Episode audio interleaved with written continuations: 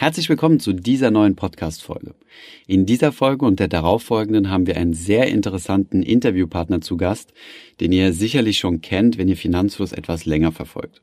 Falls das nicht der Fall sein sollte, ist das überhaupt nicht schlimm, denn das hier ist das erste Interview, das wir jemals mit Gerd Kommer geführt haben. Das war im ja, Ende 2016 gewesen und was ich erstaunlich finde, ist, dass dieses, Aktu dass dieses ähm, Interview auch drei Jahre später nicht an Aktualität verloren hat. Gerd Kommer, für diejenigen, die ihn noch nicht kennen, ist Experte im Bereich passives Investieren und Geldanlage.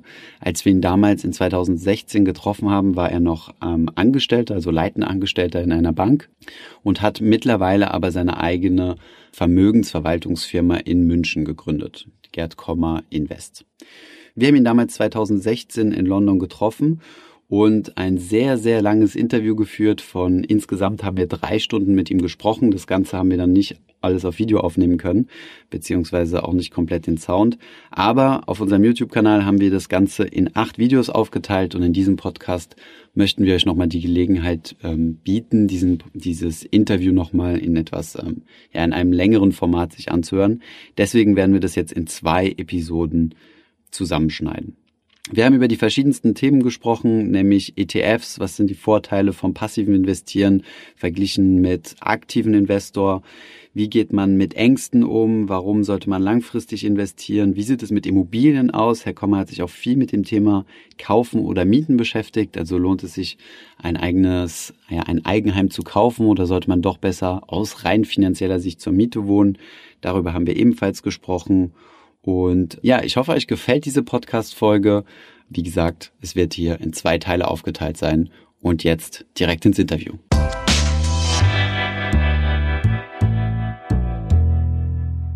Vielen Dank, Herr Kommer, dass Sie sich die Zeit genommen haben, ähm, ja, für unser Interview. Wir haben einige Fragen vorbereitet zu verschiedenen Themen, die wir dann auch auf verschiedene Videos aufteilen werden.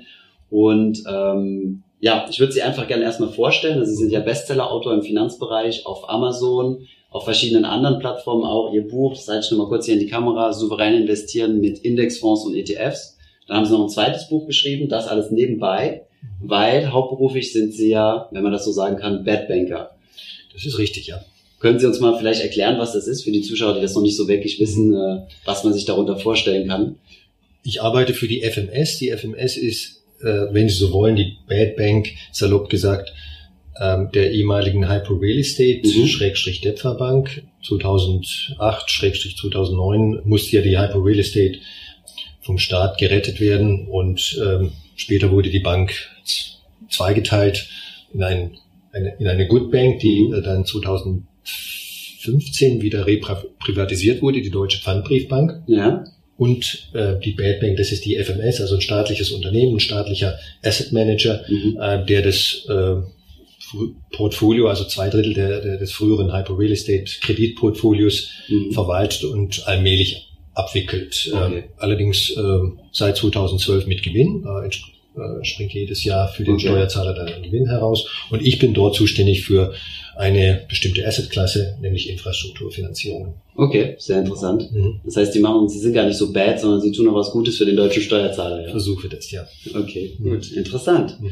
Ähm, genau, und dann haben Sie neben Ihrem Beruf, also neben Ihrer beruflichen Laufbahn noch äh, die Idee gehabt, äh, noch zwei äh, Bücher zu veröffentlichen. Wie kam es dazu? Ähm, ja. ja, gut, vor fast 20 Jahren hatte ich dann auch ein bisschen, ein paar Spargroschen übrig äh, und dachte drüber nach, wie lege ich die an.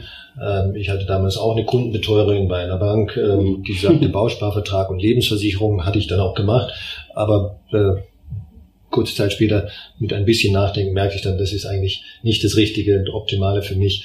Äh, und dann ergab sich eins zum anderen. Ich las viel Literatur. Ich hatte selber auch Betriebswirtschaft studiert, aber letztlich ein, ein BWL-Studium macht sie dennoch nicht zum, zum versierten Anleger. Ja. Und äh, wer wissenschaftlich, wer evidenzbasiert, äh, wer rational investieren will, der kommt irgendwann auf das Thema Indexfonds mhm. und, und, und, und passiv investieren.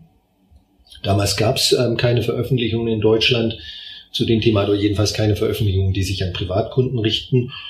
Ich war schon immer jemand, der gerne schreibt und glaubt, dass er das auch einigermaßen kann. Mhm. Äh, und dann habe ich selber ein, ein Buch äh, geschrieben. 2002 kam also die erste Auflage ja. von Souverän investieren heraus.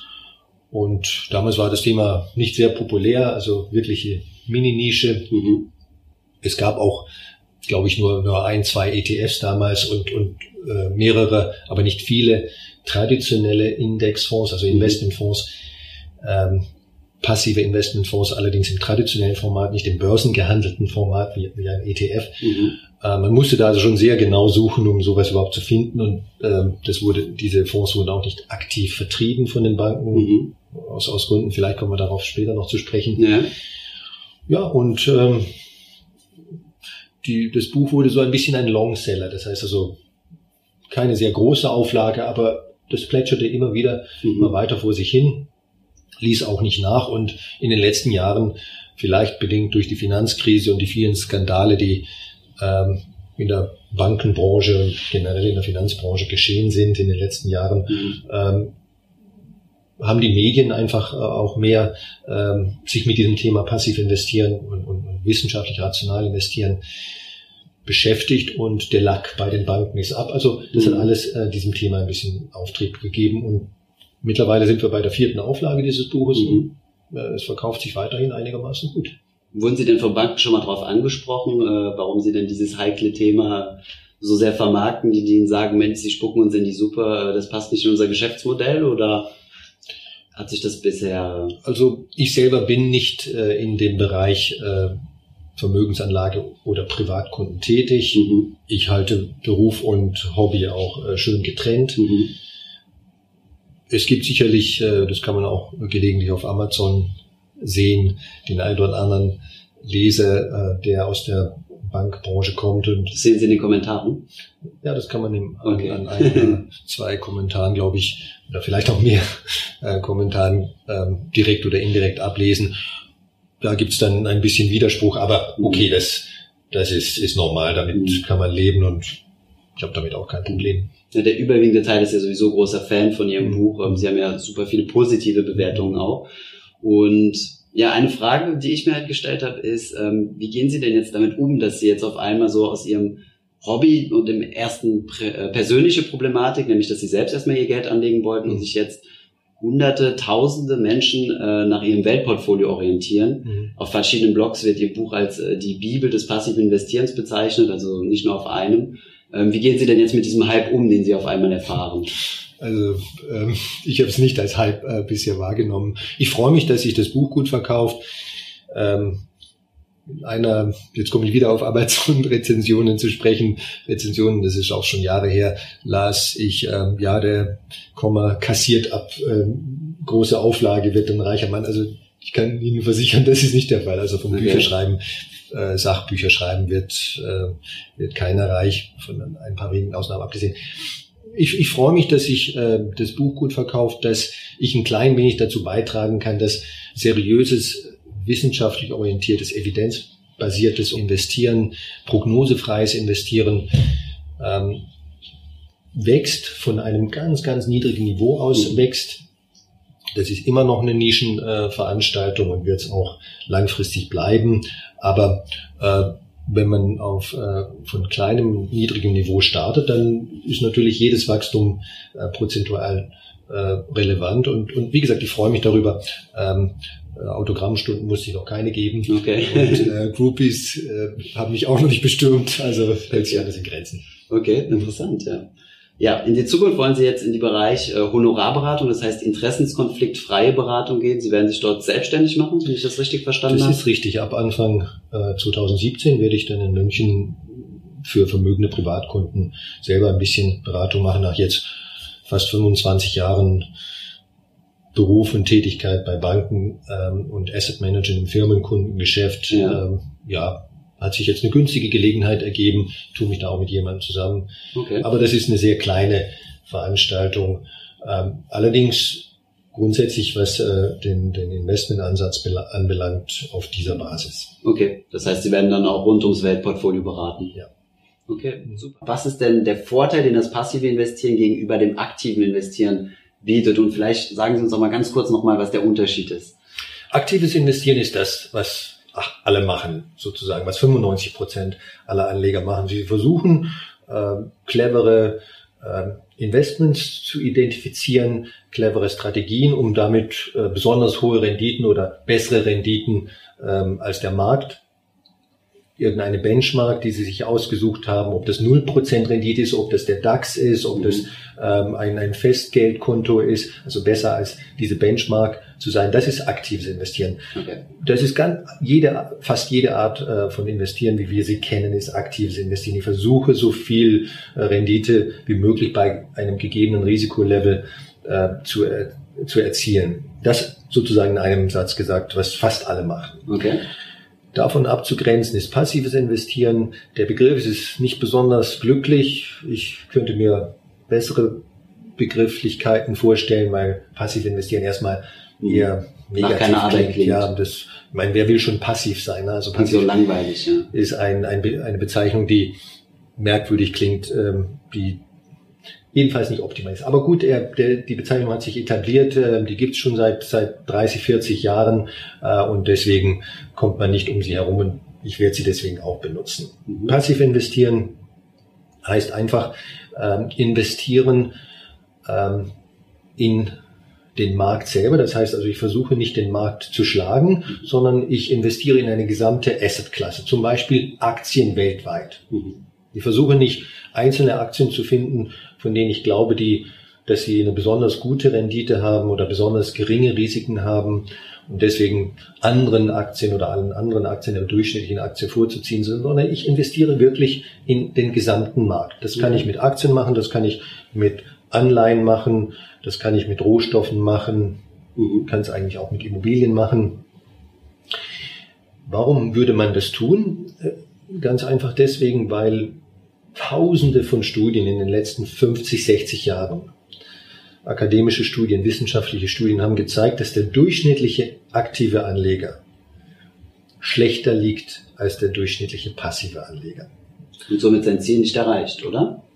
Und damit hat aktives Anlegen all die Mühe, die man sich damit macht, ihr Ziel ja nicht erreicht. Und die kleine Gruppe, es gibt selbstverständlich eine, je nach Studie, je nach Betrachtungszeitraum, also Zeitfenster, gibt es immer irgendeine äh, Minderheit von, von aktiven Anlegern, die tatsächlich es, ihr Ziel erreicht haben, die also es geschafft haben über dieses Zeitfenster, ob das jetzt eine Woche ist oder 20 Jahre. Aber es, jedes Zeitfenster ist natürlich eine mhm. äh, individuelle Betrachtung. In jedem, in jeder Studie gibt es eine Minderheit von aktiven Anlegern, denen es tatsächlich gelungen ist, äh, bei korrekter Berücksichtigung von Risiko, äh, Transaktionskosten und Steuern den, ähm, die Benchmark oder den Markt ähm, zu schlagen.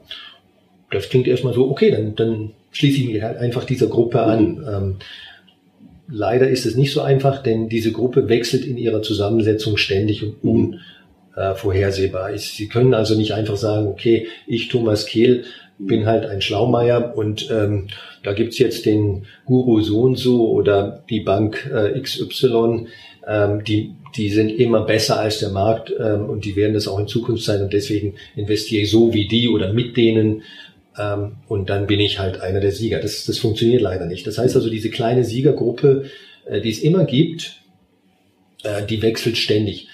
Und ähm, im Vorhinein wissen sie nicht, ob sie dazugehören werden. Mhm. Was nicht wechselt, ist, dass die Mehrzahl der Anleger, der aktiven Anleger und bei langfristigen Zeiträumen können das bis zu buchstäblich 99 Prozent äh, aller aktiven Anleger sein. Die wird sowieso von vornherein schon schlechter sein. Okay. So, und wenn Sie jetzt diese zwei Gesichtspunkte zusammennehmen, die meisten sind sowieso schlechter und die wenigen, die, die besser sind, ähm, die sind immer nur vorübergehend besser. Okay. Dann ist es klüger zu sagen, ich will zu dieser kleinen äh, Gruppe passiver Anleger gehören, die immer in, also kontinuierlich in den oberen 10, 20 Prozent sind. Sie werden nie der allerbeste sein, aber sie werden äh, deutlich auf lange Sicht deutlich besser sein als der durchschnittliche Anleger. Okay. Und das ist, und das bei viel weniger Arbeit, mhm. bei etwas geringerem Risiko. Mhm. Sie müssen also auch weniger Schmerzen erleiden. Okay. Risiko bedeutet sozusagen Schmerzen ähm, und, und Rendite ist Schmerzensgeld. Also und, und wenn Sie, wenn Sie das alles glauben und ähm, durch, durch, durch buchstäblich Tausende von Studien, ich kann nicht mehr von Hunderten von, ich muss leider schon von Tausenden von Studien äh, sprechen, einige davon von Nobelpreisträgern, Wirtschaftsnobelpreisträgern bestätigt haben, dann irgendwann mal müssen die einfach sagen, okay, ich schließe mich ähm, der Vernunft an und tue das, was erzielbar ist, realistisch erzielbar ist. Und das ist sozusagen die, die Begründung für, den, für die Sinnhaftigkeit von passivem Investieren. Das heißt, diese Anlagestrategie hat ganz klare Vorteile. Ähm, Gibt es denn auch Risiken, die das passive Investieren gegenüber Alternativen hat?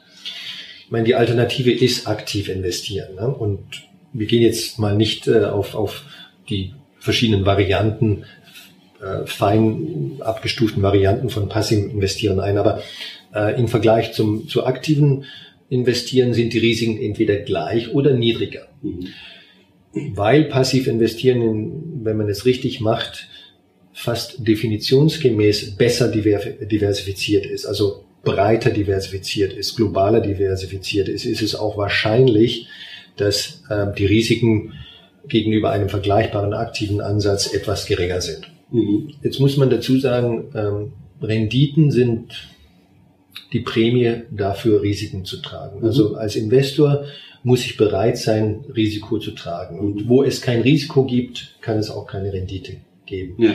Das ist vielleicht die wichtigste einzelne Erkenntnis, die sich ein, Anleger zu eigen machen muss. Also ich werde äh, dafür belohnt durch, durch, durch, durch Rendite. Das ist eine Kompensation für das Tragen von Risiko. Im Prinzip gilt, je mehr Risiko ich bereit bin zu tragen, und sofern ich es klug mache, nämlich mhm. im Wege von passiv investieren werde ich, desto mehr werde ich auch belohnt. Mhm.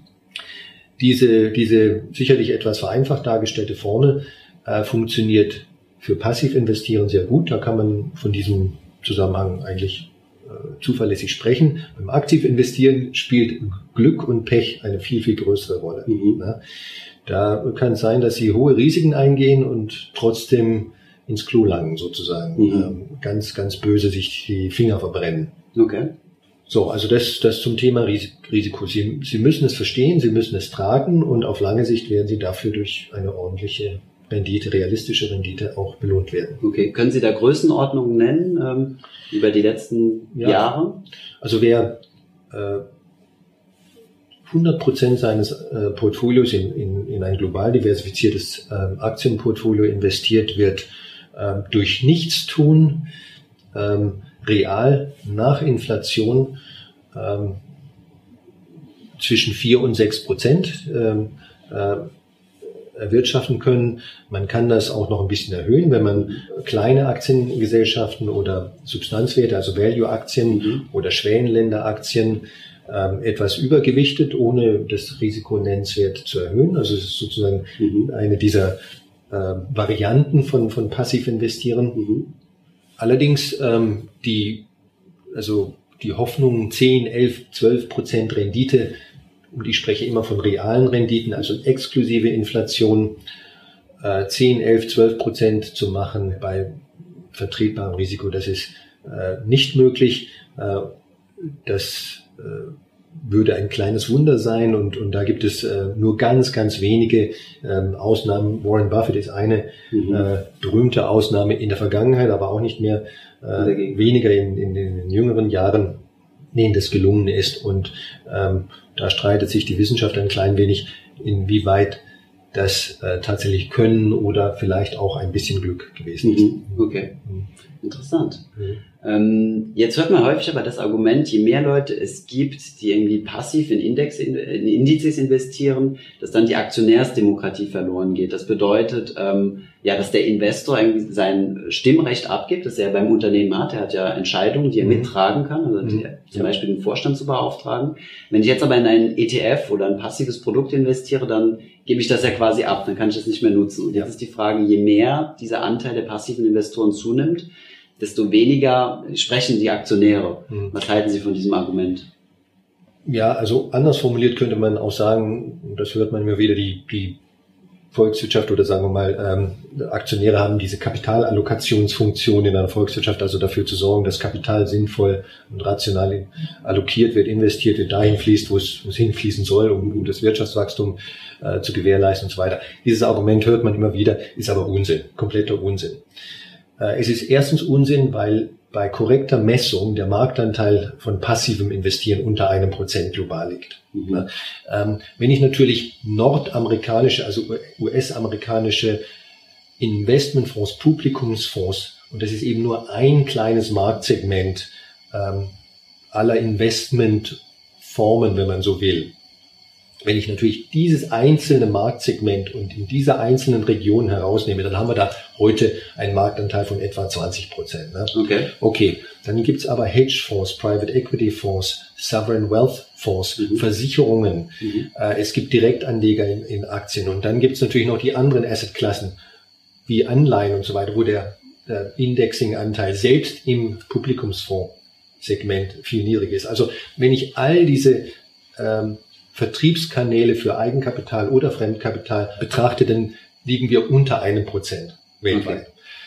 Okay. Äh, wie sich daraus also ein, eine, eine Störung letztlich äh, der, der Kapitalallokationsfunktion der Volks, der, der Märkte ergeben soll, ist mir offen gesagt ein Rätsel. Mhm. Und ich könnte jetzt noch fortfahren, äh, vielleicht mit einem zweiten Argument, es gibt noch mehrere andere, dass die, die wirklich die wichtigste Steuerungsfunktion für Kapital in einer Volkswirtschaft kommt von den Konsumenten, mhm. nicht von den Investoren. Das heißt also, ähm, warum ist Apple so groß, äh, die Welt, das weltweit äh, erfolgreichste IT-Unternehmen? Und warum ist ähm, das YZ-Unternehmen in den letzten fünf Jahren pleite gegangen?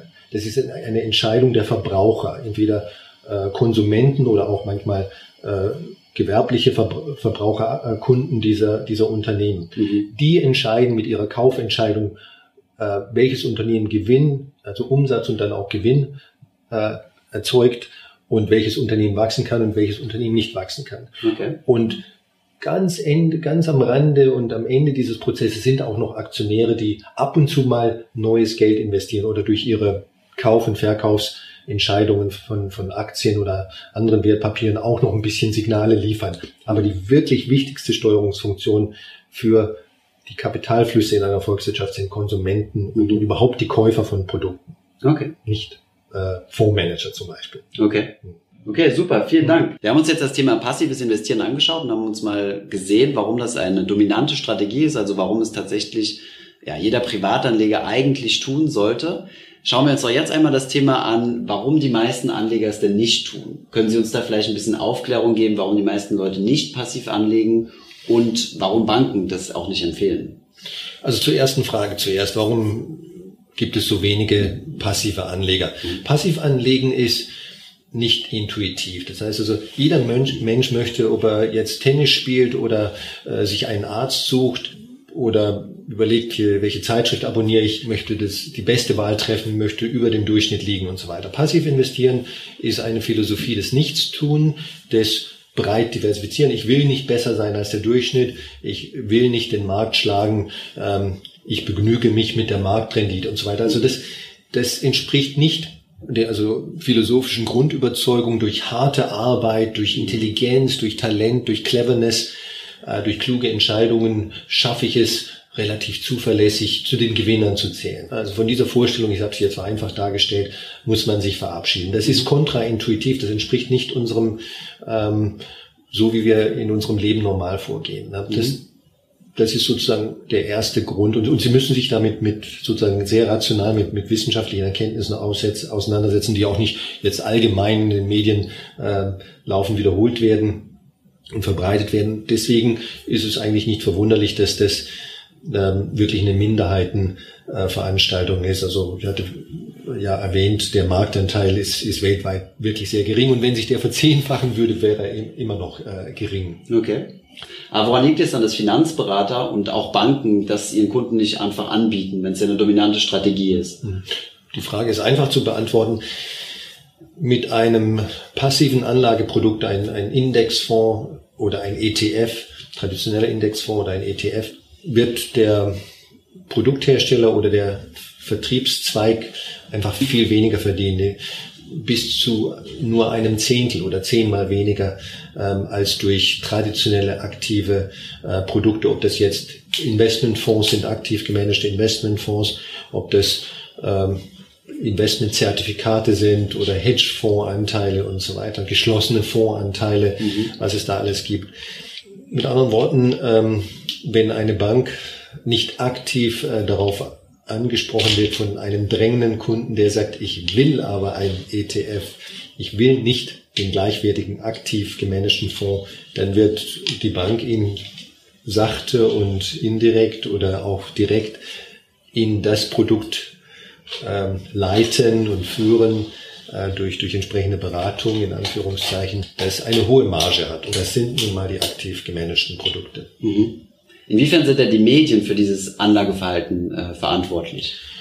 Sie sind ähm, stark mitverantwortlich. Medien, selbst die seriösen Medien und dann noch natürlich äh, die Finanzmedien in, in, im Internet, ähm, propagieren eigentlich äh, zu, zu, zu 95 Prozent du kannst reich werden, du kannst schnell reich werden. Ähm, hier ist die Investment Opportunity XYZ, mit der kannst du ganz tolle Renditen bei null Risiko oder bei kleinem Risiko nur erzielen. Äh, es ist einfach cool, die Märkte zu schlagen. Investieren ist geil. Entschuldigen Sie die Terminologie. Und es gibt tatsächlich ein Buch zum Beispiel, das sich, äh, das den Titel hat, hatte. Das ist schon lange her. Börse ist geil. Also ja. ähm, die Medien spielen insgesamt leider keine keine so große Rolle von von rühm, einigen rühmlichen Ausnahmen abgesehen, weil sie ein, eine Vorstellung von Investieren und Vermögensbildung und Sparen vermitteln, die mit realistisch erzielbaren Realität und, und mit dem, was wissenschaftlich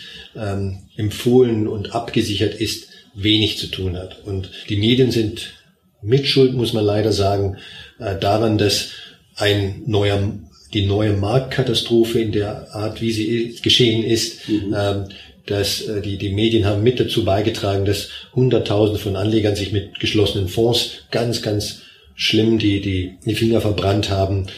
Überall gibt's gute und rühmliche Ausnahmen, aber die zu finden ist für einen normalen Privatanleger, der jetzt keinen wissenschaftlichen Hintergrund hat und auch nicht äh, Stunden oder jahrelang sozusagen sich mit dem Thema beschäftigt, schwierig. Okay.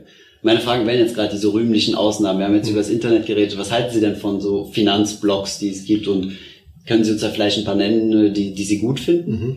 Im äh, deutschsprachigen Raum ähm, gibt es drei Blogs, die mir eigentlich ganz gut gefallen, die, die, die vernünftig realistisch äh, sind, die, die auch äh, sehr benutzerfreundlich sind. Okay. Zen Depot äh, gefällt mir gut, Finanzrocker gefällt mir gut mhm. und Finanzvisier gefällt okay. mir gut. Äh, ich möchte auch nicht unterscheiden zwischen den drei, die sind alle drei gut. Zumindest äh, in den letzten ein, zwei Jahren, als ich öfter hingeschaut habe, gefielen mir die sehr gut. Im äh, englischsprachigen Raum gibt es natürlich viel, viel mehr mhm. gute Blogs. Ähm, ein äh, besonders bekannter und berühmter ist Bogleheads. Ja. Ähm, äh, Bogle, also der berühmte John Bogle, der Gründer eines äh, der, der Vanguard Fondsgesellschaft. Äh, Bogleheads, also das ist seine Fan-Community sozusagen, ganz, ganz tolle Website ähm, für, für Privatanleger.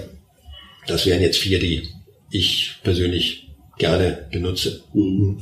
Okay, also wir werden das auf jeden Fall auch unten in die Beschreibung nochmal packen. Also dort werden wir uns schon mal die Links, die Herr Kommer gerade ge genannt hat, beziehungsweise die Websites verlinken und äh, ja, dort findet ihr das. Herr Kommer, welches Vorwissen braucht denn jemand, der Ihr Buch lesen möchte und es halbwegs verstehen möchte? Eigentlich sind die Bücher oder ist souverän investieren ähm, für, für Einsteiger geschrieben. Ich muss allerdings offen sein, also für jemanden, der zum Beispiel Schwierigkeiten hat oder sich schwer tut mit Bezeichnungen wie Investmentfonds oder Anleihe, der wird sich auch schwer tun mit dem Buch. Ähm, allerdings äh, glaube ich, dass jemand, der wirklich kaum äh, Vorwissen hat, trotzdem das Buch lesen kann, wenn er oder sie äh, die Bereitschaft mitbringt, auch mal im Glossar nachzuschauen. Das, äh, das Buch hat ein sehr umfangreiches Glossar und alle äh, Fachbezeichnungen sind eigentlich dort erklärt oder vielleicht auch mal den einen oder anderen Begriff zu googeln. Mhm. Ich beanspruche nicht, dass das Buch leichte Bettlektüre ist, aber es ist ein Buch, das jemand mit der Basiskenntnisse hat, äh, in Bezug auf Finanzprodukte und, und Anlegen, Geld anlegen, ohne weiteres lesen kann. Gibt es eine Möglichkeit, die Sie empfehlen würden, sich darauf vorzubereiten? Also gehen wir jetzt mal, unsere Zuschauer sind ja sehr jung, mhm. gehen wir mal von jemandem aus, der jetzt meinetwegen gerade zum Beispiel mit seiner Ausbildung angefangen hat oder diese beendet oder gerade ins Berufsleben einsteigt und sich denkt, ja, von der Bank will ich nicht beraten werden, ich will selbst mal ein bisschen Geld auf die Seite legen. Ähm, wie kann er sich denn vorbereiten, ein souveräner Investor zu werden? Mhm. Also im deutschsprachigen Buchmarkt gibt es leider kein, nach meinem Wissen, kein, kein Buch, das man sozusagen souverän investieren für Dummies oder für Superanfänger Dummies war jetzt völlig äh, wertneutral genannt. Das ist ja so, so eine bekannte Marke. Ja. Ähm, gibt's nicht. Es gibt natürlich ähm, eine Menge Bücher, Börse für Dummies oder ähnliche Titel, die zum Teil auch sehr gut vermitteln, was äh, wie die Finanzmärkte ähm, funktionieren und, und die Anlagemärkte. Und äh, solche Sachen zu lesen ist, ist immer sinnvoll. Ob man ähm, einen großen, ob man, ob man wirklich gut bedient ist, damit dann die äh, aktiven Investmentstrategien, die in diesen Büchern oft auch äh, empfohlen werden, ob man gut äh, beraten ist, die dann umzusetzen, das ziehe ich stark in Zweifel. Aber wenn es um den Aspekt Finanzmarktkenntnisse, Anlagekenntnisse, Anlageprodukte zu verstehen geht, dann sind diese Einführungsbücher in, in, in Geldanlage selbstverständlich hilfreich. Es gibt allerdings dazu auch tonnenweise Gratismaterial im Internet und wie zum Beispiel äh, unseren Kanal. Zum Beispiel, ja. Ich denke, es ist eine gute Idee, ähm, diese diese Gratisangebote zu nutzen. Ähm, das fängt mit mit Ihrem Kanal an und geht über Wikipedia und tausend andere Quellen. Allerdings bitte immer mit gesundem Misstrauen im Internet insbesondere, aber auch in den Finanz, traditionellen Finanzmedien gibt es wirklich sehr, sehr viel schlechte Sachen und Schrott. Okay. Ähm, und es gibt, ich, ich habe mal von einer amerikanischen Finanzjournalistin äh, sehr anschauliche Bezeichnung äh, Finanzpornografie oder Investmentpornografie mhm. äh, übernommen und die auch in, in meinen Büchern in einem Kapitel ähm, verarbeitet. 90 Prozent dessen, was im Internet und in den Finanzmedien, traditionellen Finanzmedien über Geldanlegen verbreitet wird, fällt in diese Kategorie Investmentpornografie oder Finanzpornografie. Und das sind so äh, Themen wie schnell reich werden, mit zehn Aktien Millionär werden oder die sieben besten Aktien der Welt oder manchmal ist es auch jetzt nicht so platt formuliert, wie ich es jetzt gerade beispielhaft getan habe, aber äh, Leuten zu signalisieren, dass man so als Hobbyanleger mit äh, vertretbarem Risiko und wenig Kapital zuverlässig reich werden kann oder auch mhm. schnell reich werden kann, das, das ist ganz klar Investmentpornografie, weil es einfach nicht stimmt. Mhm. Okay, okay. Das heißt, Sie sagen, man soll sich auf jeden Fall vor, also für das Thema interessieren, also auch durchs Internet surfen, dort aber extrem aufpassen, weil man halt, wie gesagt, auf solche Investmentpornografie stoßen kann.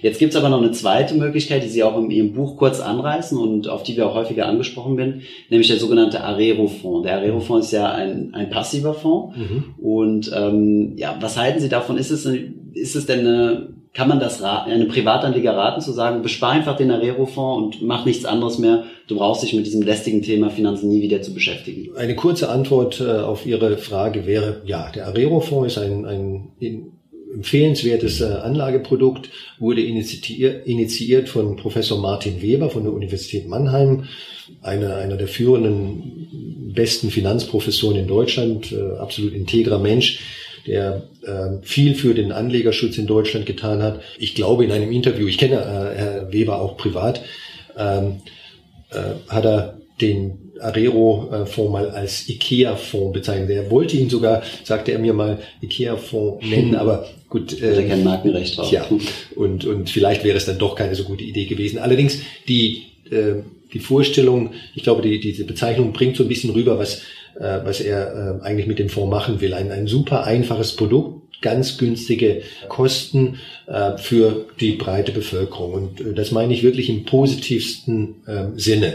Äh, es ist eben nicht jeder äh, bereit, stundenlang jeden Tag ähm, vor dem Bildschirm zu sitzen und, und, und auf zweifelhaften Finanzwebseiten rumzusurfen, äh, lange Bücher zu lesen und äh, um langfristig per Wertpapiersparplan oder Fondssparplan ähm, 100 Euro im Monat oder auch 500 Euro im Monat anzulegen. Dafür ist der Arero extrem gut äh, geeignet. Okay. Jetzt schlagen Sie in dem Buch ja das Weltportfolio vor. Das, ähm, was wäre denn jetzt der Vorteil, ähm, wenn man denn wirklich bereit ist, die Zeit da rein zu investieren und sich auch mhm. finanziell zu bilden? Was ist denn der Vorteil, den ich jetzt habe, statt dem Arero-Fonds zu besparen, mir mein eigenes Weltportfolio zu bauen? Mhm. Also zum einen natürlich quasi die Freude am selber tun, do it yourself. Ähm, man kann ähm, das Weltportfolio ein bisschen besser noch auf seine eigenen persönlichen Bedürfnisse, das wäre der zweite Punkt, äh, zuschneiden, als das vielleicht mit dem Arero äh, geht.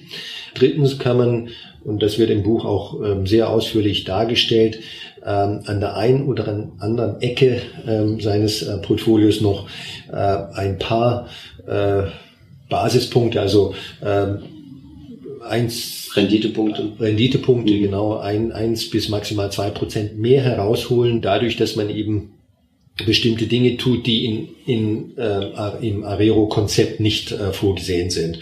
Nichts Schwieriges, nichts äh, Komplexes, alles äh, hundert- oder tausendfach von der Wissenschaft belegt, aber es erfordert ein klein bisschen mehr äh, Aufmerksamkeit und klein und, und, und das kann einfach ein, ein ähm, sozusagen ein, ein Volksfonds nicht leisten. Mhm, okay. Jetzt würde mich ein Thema noch interessieren, was nämlich durch äh, ja alle Finanzmedien gejagt wird und ich habe persönlich glaube ich auch daran. Ähm, Sie widerlegen es in Ihrem Buch aber, und zwar der sogenannte Cost-Average-Effekt. Mhm. Ähm, gibt es ihn? Äh, sollte ein Sparer darauf achten, ihn zu nutzen, oder ist es totaler Humbug und mathematisch äh, nicht haltbar? Letzten Endes ähm, gibt es keinen Cost-Average-Effekt.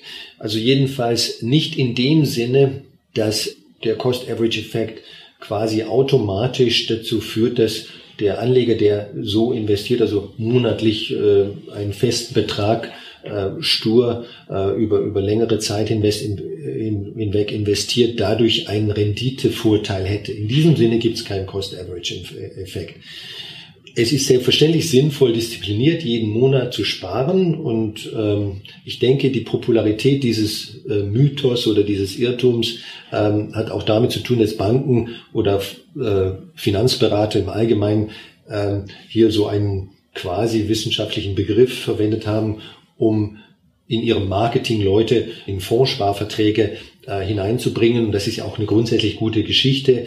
Äh, und, und wenn ich das dann noch mit einem angeblichen wissenschaftlich belegten Renditeeffekt äh, unterstützen kann, unterlegen kann, ja toll, klasse. Aber äh, lange Rede, kurzer Sinn, es wird keinen systematischen äh, positiven Renditeeffekt durch Cost Averaging geben. Wenn die, ganz einfach gesagt, wenn ähm, die Aktienmarktrenditen auf lange Sicht positiv sind, was sie ja sind, mhm. äh, wir wissen das ungefähr seit 200 Jahren, mhm. ähm, dann ist es selbstverständlich äh, besser, so viel Geld wie möglich von Anfang an, also früher zu äh, investieren, äh, weil dann, weil sie dann im Durchschnitt äh, mit einem größeren Betrag, also im Durchschnitt über einen Zeitraum hinweg betrachtet, investiert sind. Und sie werden mehr von der Aktienmarktrendite äh, profitieren, als wenn sie jetzt peu à peu investieren. Jetzt muss ich vielleicht noch eine Sache hinzusagen. Die ganze Frage ist sehr akademisch. Warum? Die meisten Menschen haben ja sowieso keine andere Alternative als peu à peu zu investieren. Es ist ja nicht die Regel, die Regel dass jemand ähm, morgens aufwacht und plötzlich eine Million hat, die er äh, jetzt äh, investieren muss. Die Frage, kann ich ein einmaliges anfängliches Investment in einer Gesamtsumme, die, die besagte Million oder auch nur die Erbschaft von 100.000 jetzt investieren oder soll ich das über die nächsten fünf Jahre stückeln? Die stellt sich ja für den normalen Haushalt gar nicht. Ne? Aber Erbschaften, das kommt ja schon vor. Also was würden Sie da empfehlen? Weil Im das Grunde, ist auch eine Frage, die schon häufiger mal aufkam. Ja, ja.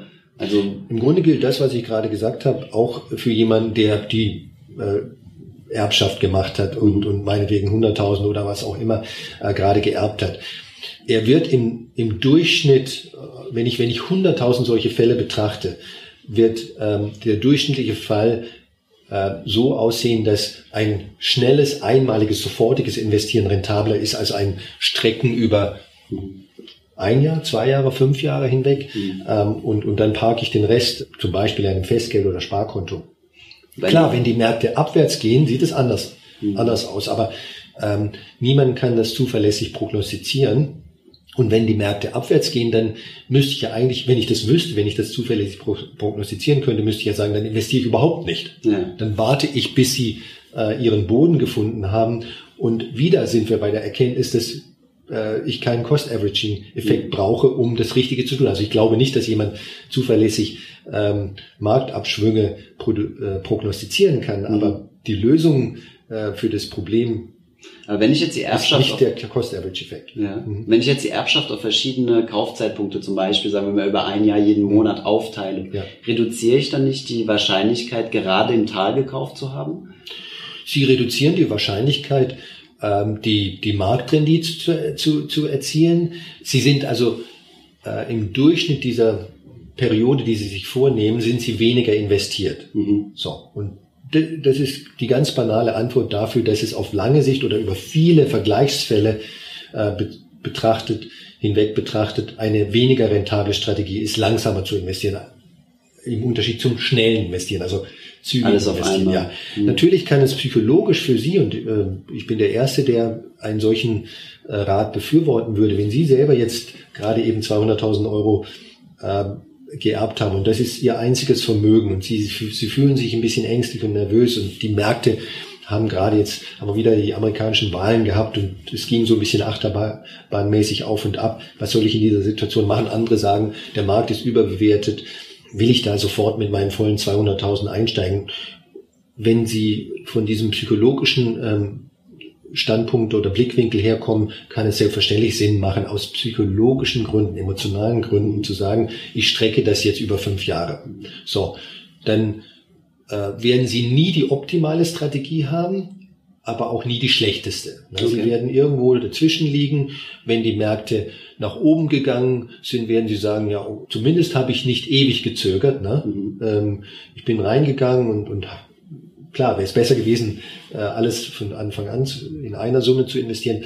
Wenn die Märkte seitwärts sich bewegen, dann macht es überhaupt keinen Unterschied. Mhm. Und wenn die Märkte sich nach unten bewegen, dann ähm, wäre es natürlich besser gewesen, gar nicht zu investieren äh, in Aktien. Aber sie könnten dann immerhin sich noch trösten und sagen, ich, ich habe nicht die, das allerschlechteste Szenario gewählt. Also es ist so ein bisschen, ähm, ich nehme so eine neutrale Position. Emotional, psychologisch kann das sinnvoll sein, aber rein akademisch, wissenschaftlich betrachtet, und wir sprachen ja über den Cost-Averaging-Effekt, ist eigentlich der richtige Ansatz zu sagen, ich kann nicht prognostizieren, wie äh, Märkte sich in den nächsten ein, zwei, drei Jahren entwickeln werden. Ich werde deswegen sofort investieren und ich investiere ohnehin nur, wenn ich einen sehr, sehr langfristigen Horizont habe, wenn ich glaube, dass die Marktwirtschaft ähm, ein, ein gutes Wirtschaftssystem ist, das weiterhin Aktionären eine angeme angemessene Rendite äh, auf lange Sicht für ein gesetztes Kapital bringen. Also die, diese, diese Grundannahmen müssen Sie natürlich akzeptieren. Aber äh, wenn Sie das tun, ist es eigentlich am besten zügig zu investieren. So viel, so viel und so früh. Ne? Nehmen, nehmen wir vielleicht noch ein, eine kleine Analogie. Sie sagen ja auch nicht einem 20-Jährigen, ähm, der jetzt vielleicht 100 Euro hat, warte doch mal, bis du 50 bist und fang dann an zu investieren. In der Zwischenzeit, äh, in den nächsten 30 Jahren könnten ja die Märkte nach unten gehen. Sie mhm. sagen doch genau diesem Anleger, fangen früh an zu investieren. Stimmt, ja.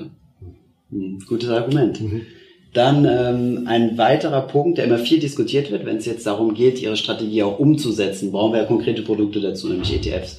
Und ähm, eines der am meisten äh, ja immer wieder abgewägten Themen ist, nehme ich jetzt ein synthetisch replizierendes ETF, also ein Swap-ETF, mhm. oder ein physisch replizierendes, wo der ETF-Anbieter tatsächlich die Unternehmen auch kauft und ähm, ja für mich hält. Mhm. Was, was ist Ihre Meinung zu diesem Thema? Synthetisch, äh, synthetische ETFs oder äh, salopp Swap-ETFs wurden erfunden ähm, aus zwei Gründen, weil ähm, man im Prinzip mit ihnen ähm, einen, ähm, eine Indexstrategie erzeugen kann mit niedrigeren Betriebskosten. Das ist erstmal eine gute und legitime äh, Geschichte. Mhm. Ähm, ferner wurden sie auch noch in einigen Fällen verwendet, äh, weil äh, für bestimmte äh, Nischenmärkte, zum Beispiel super kleine Aktiengesellschaften, die die Transaktionskosten so hoch sind bei physischer oder wären bei physischer Replikation, dass äh, dass dieser Kostenvorteil, den man äh, über einen Swap-ETF erzielen kann, wirklich enorm ist. Ne? Mhm. Also äh, in, in einigen Fällen ähm, war, war Index investieren eigentlich nur über Swap-ETFs, äh, jedenfalls früher möglich. Und in, und in anderen Fällen muss man generell sagen, gibt es einen Kostenvorteil. Wenn dieser Kostenvorteil konsistent und systematisch und belegbar und nachweisbar an die Anleger weitergegeben würde in voller Höhe, dann, ja, und dann würde ich sagen, sind Swap-ETFs eigentlich gar keine schlechte Sache. Das ist aber, soweit ich das beurteilen kann, nicht zwingendermaßen der Fall. Das heißt also, ähm, von diesem Kosten, Betriebskostenvorteil, den äh, Swap-ETFs immer noch haben, äh, der vielleicht nicht mehr so hoch ist, wie er mal war, nach dem, was ich ähm, gesehen und gelesen habe, kaum etwas oder nur ein ganz geringer Teil auch tatsächlich an die Anleger weitergegeben. Aber trotzdem sind Swap-ETFs ja meistens günstiger als physisch replizierende. Vielleicht werden die gesparten Kosten nicht ganz weitergegeben, aber ja. in der Regel. So, sofern, ich meine, die Frage, was zum Beispiel die, die Management-Fee oder die Verwaltungsgebühr anbelangt, ähm, da ist es öfter der Fall, nicht konsistent der Fall. Ähm, soweit das der Fall ist, äh, ist das zumindest mal ein Hinweis auf niedrigere Kosten, aber die, die Verwaltungsgebühr sind eben nicht die gesamten Kosten. Das heißt also, Sie, Sie, Sie sind eigentlich besser bedient, wenn Sie das sogenannte Total Expense Ratio äh, oder die laufenden Kosten in ich glaube, das äh, heißt auf Deutsch auch oft einfach nur laufende Kosten. Das ja. ist so eine Kennzahl, die in diesen Kit-Dokumenten oder Factsheets äh, für, jede, für jeden Fonds genannt wird, betrachten. Und diese laufenden Kosten oder Total Expense Ratio ist in der Regel ein bisschen höher als die Verwaltungsgebühren. Okay, das ist der, der eine Punkt. Also wenn, wenn diese Kosten tatsächlich niedrig sind, niedriger sind als bei einem wirklich vergleichbaren ähm, physisch replizierenden ETF, könnte das ein Grund sein, in den Swap-ETF hineinzugehen. Ich muss allerdings dazu sagen, Swap-ETFs haben auch noch äh, quellensteuerliche Nachteile. Das ist jetzt wieder ein bisschen ein komplizierteres Thema. Aber die weniger bekannt sind, diese quellensteuerlichen Nachteile. Äh, ich habe mich damit mal recht intensiv beschäftigt, aber sie liegen letzten Endes vor. Das würde vermutlich jetzt zu weit führen, genauer auf dieses Thema einzugehen. Ähm, aus meiner Sicht ist das auf alle Fälle auch noch ein zusätzlicher Nachteil. Und ähm, der dritte kleine Nachteil ist, dass äh, Swap-ETFs aus ihrer Struktur heraus ein minimal höheres Risiko haben. Dieses Risiko wird manchmal in den, in den Medien oder in der Literatur als großes Risiko oder als beträchtliches Risiko, dieses Counterparty-Risiko, äh, Kontrahentenrisiko, Gegenparteirisiko, ähm, ein bisschen übertrieben. Dieses Risiko ist, äh, ist, ist begrenzt. Ähm, nach meinem Wissen hat sich daraus auch äh, seit äh, ETFs existieren, nämlich seit etwa 30 Jahren noch nie ein tatsächlicher Anlegerschaden ergeben.